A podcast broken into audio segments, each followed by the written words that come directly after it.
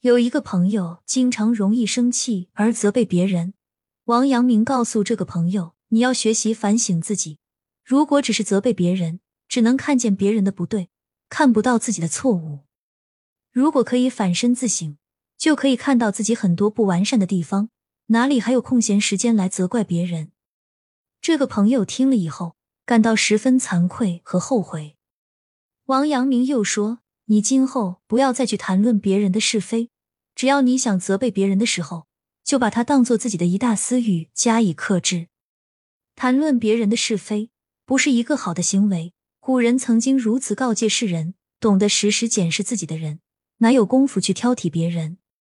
孔子也曾经说：‘公自厚而薄责于人。’一个人犯了错误，或者在被别人指出不足的时候。”是极力辩解，还是坦言承认？一个人在被他人误解时，是云淡风轻，置之一笑，相信清者自清，还是怒火中烧，指责他人？一个人在面对他人错误时，是选择宽容，还是批评？